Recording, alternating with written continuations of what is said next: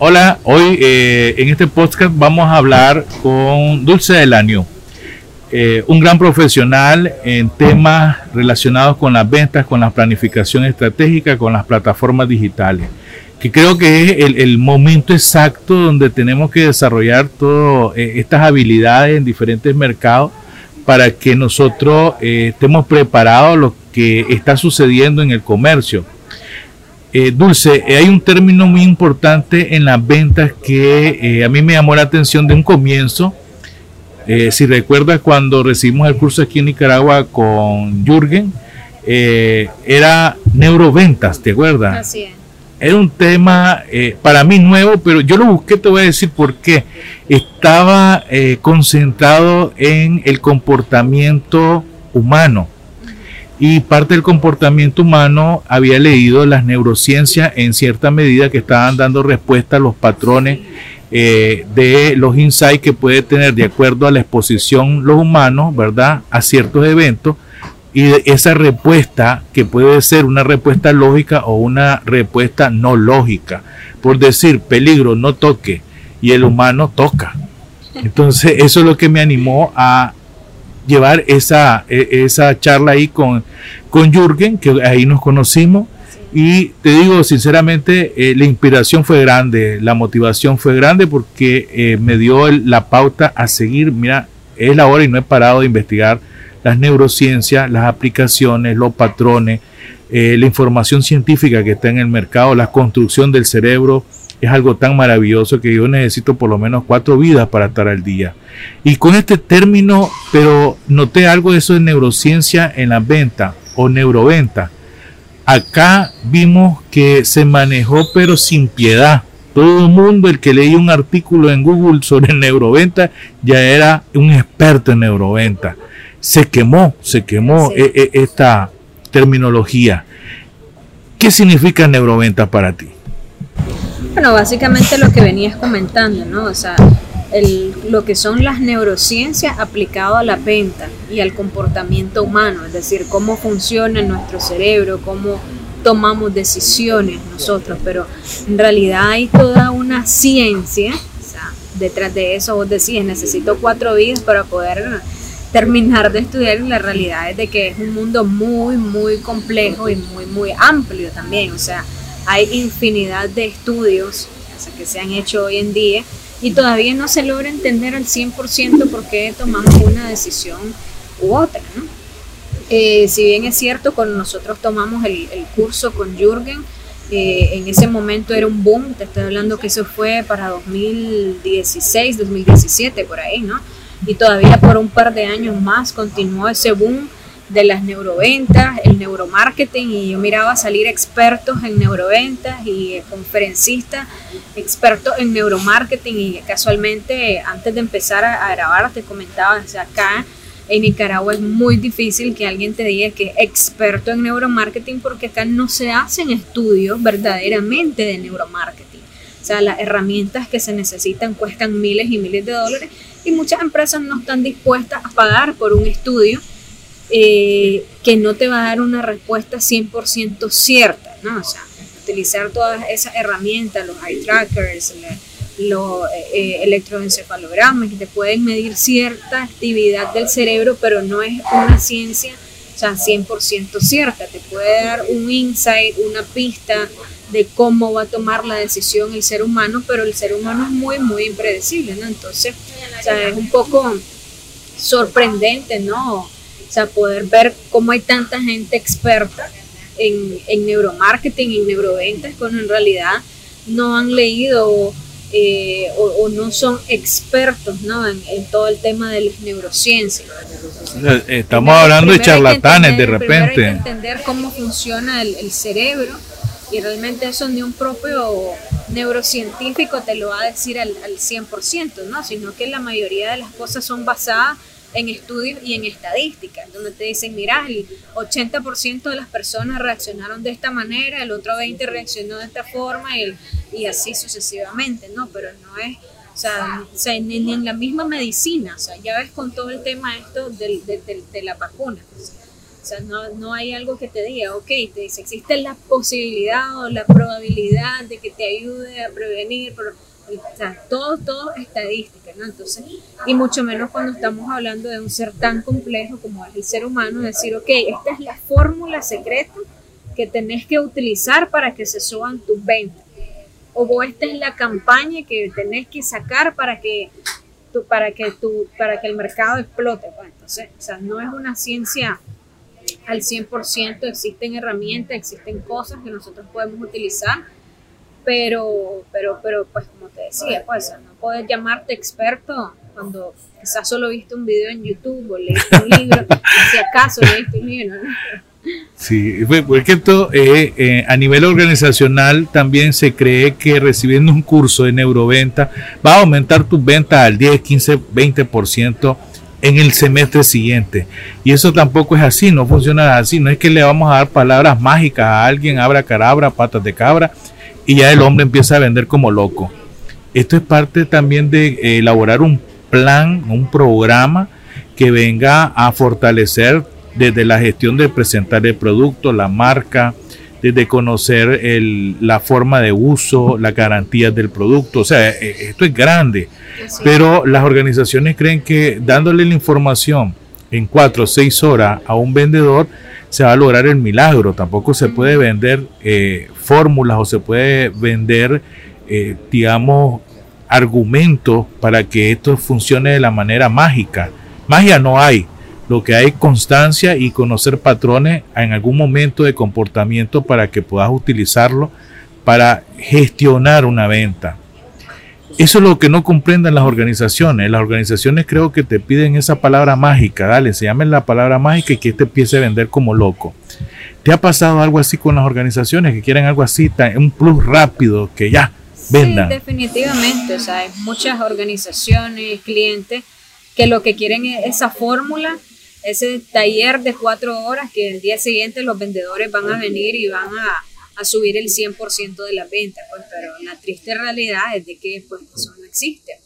Eh, las ventas es un proceso y eso es una de las primeras cosas que nosotros tenemos que entender eh, dentro de cualquier organización, dentro de cualquier negocio, es que las ventas son procesos. Las ventas tienen que tener una estructura, tienen que tener un seguimiento, el área de ventas tiene que tener un liderazgo, tiene que haber una persona que esté liderando a los vendedores, que esté motivándolos, que esté coachándolos. Y en el vendedor es importante entender eh, que ellos tienen que desarrollar tres aspectos. El primero es la actitud.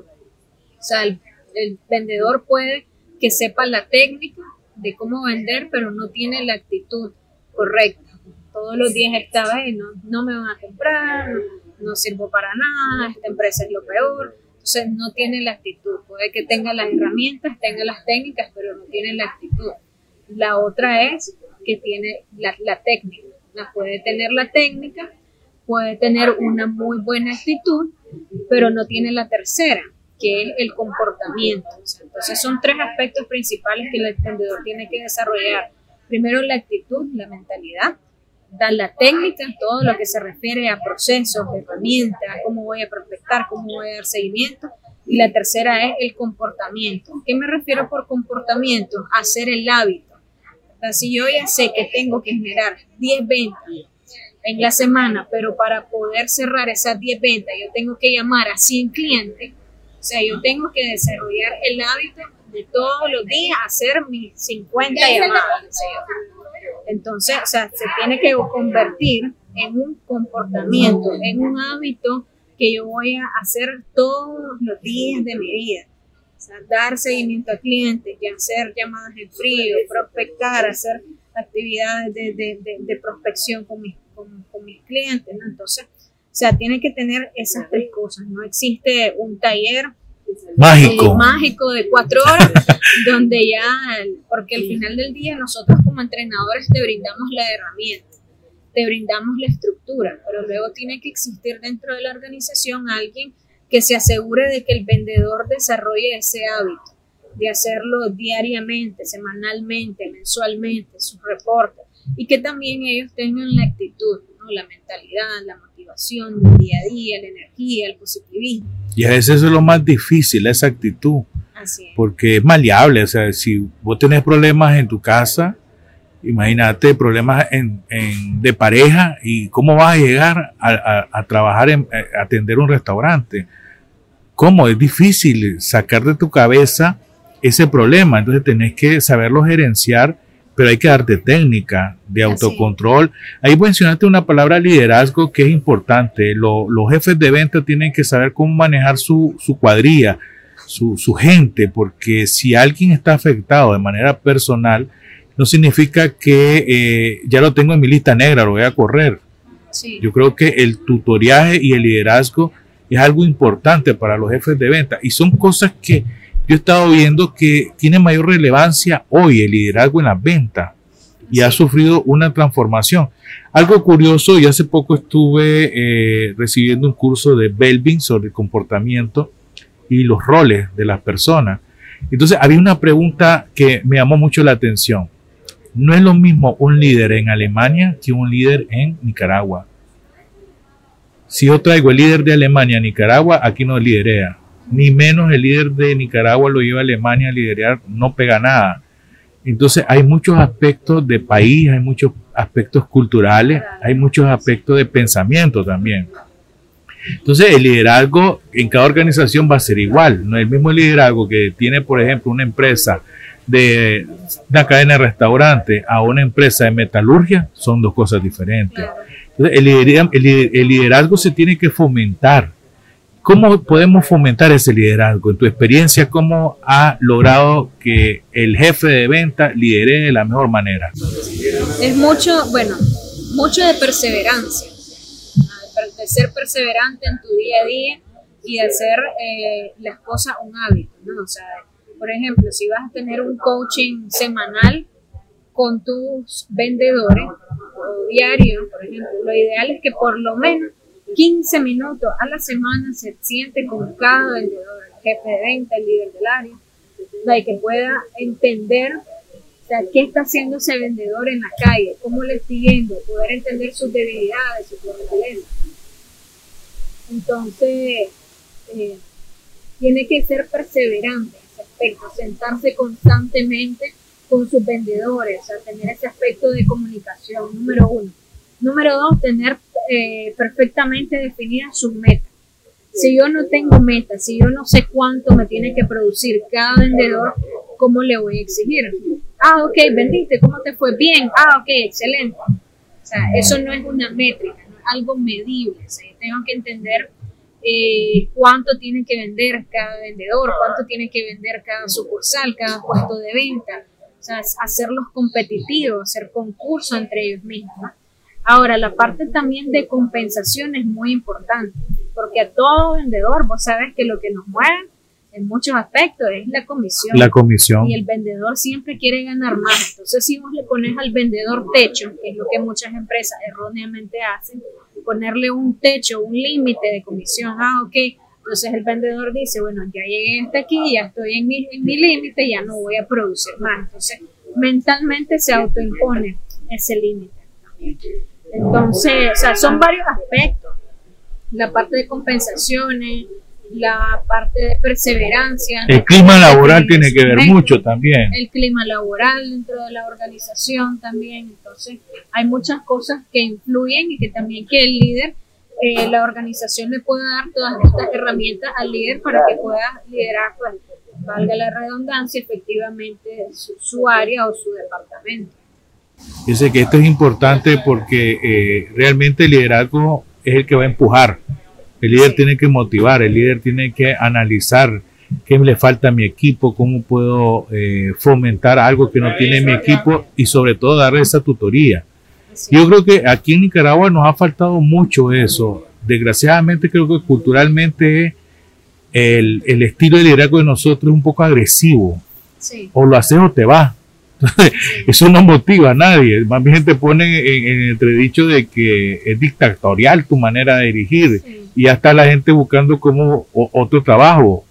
definitivamente. en, muchas otras ocasiones no existe la comunicación con el líder, eh, del líder con el vendedor. O sea, yo he escuchado vendedores que se expresan de la manera de que dicen, pero si no me dice nada, pues no me dice si estoy bien, si estoy mal, no hay una retroalimentación, no hay un coaching, no hay un acompañamiento, entonces, o sea, creen que ser jefe o ser líder de un área es estar detrás de la computadora viendo la facturación o viendo cuánto se vendió en el día, cuando en realidad es algo de campo, ¿no? Es un trabajo de estar ahí. No, la gestión humana, tiene que estar ahí con los humanos. liderar a seres humanos al final del día, no máquinas. Porque fíjate que a mí me, una, una de tantas veces me contratan para motivar un equipo de venta. Cuando llegué, era una cara de entierro que tenían los muchachos, triste, triste, triste. Y yo empiezo a hablar y siguen con la cara triste. Entonces, alto, aquí pasa algo. Dije yo, no, no voy a seguir le pedí al jefe de ellos que me diera un chance de estar con ella sola y hice la, pregunta del millón, ¿verdad? ¿Qué les pasa? ¿Qué tienen? Mire, me contestaron, costó sacar la respuesta. Lo que me dice, mire, lo que pasa es lo siguiente. Nosotros en venta con esta situación nos quitaron, es una, es una, un negocio de librería. Nos quitaron el guarda de seguridad, nos quitaron a eh, uno de los vendedores. Entonces, la de caja y el que vende, nosotros hacemos de guardas de seguridad, nosotros recibimos mercadería, nosotros arreglamos la mercadería, nosotros limpiamos, porque nos quitaron también la muchacha que limpia, eh, y nosotros eh, al final respondemos por los faltantes del inventario. ¿Sabe cuánto debo yo? Me dice a esta empresa, ¿cuánto debe? Le debo 25 mil Córdoba en pérdidas, las cuales yo no me las llevé. Y cuando llega el contador a hacer la auditoría, que es cada 15 días, los faltantes lo cubrimos los que estamos en el negocio. Eso a mí no me motiva, me dice. Más bien a mí me tiene como esclava en esta empresa. Y me rasqué la cabeza. Esa es una política. Una política mal hecha. Entonces, ¿cómo vas a motivar un equipo si tu política anda mal? Castiga al vendedor. Le quitaste el recurso y lo, que estás haciendo es de verdad esclavizando a una persona, porque fíjate, eh, le digo, ¿cuánto gana usted? Gano 10 mil córdobas al mes. ¿Y la comisión cuánto le sale? 12 mil.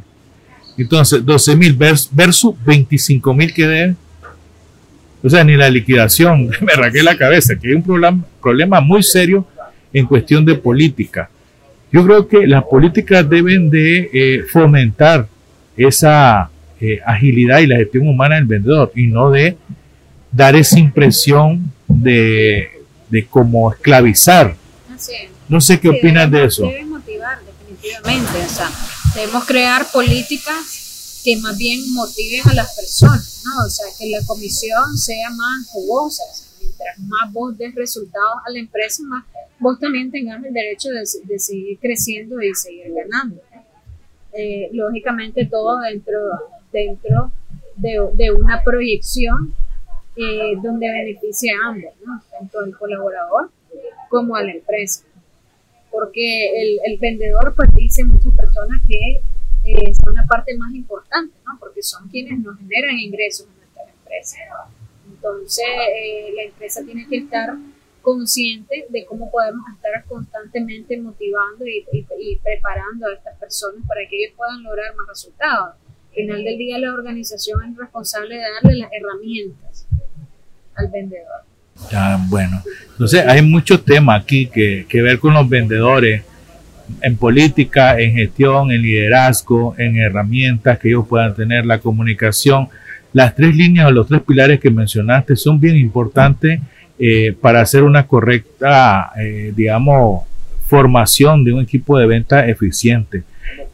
Bueno, yo creo que con tu experiencia eh, pueden formar un gran equipo de venta hasta yo lo voy a tener en cuenta, a ver qué día te llevo para que entrenes a mis vendedores. Claro que sí. Okay, muchas gracias, Dulce, te agradezco y para en otra vamos a hablar de otro tema muy importante, pero tus aportes han sido grandísimos el día de hoy.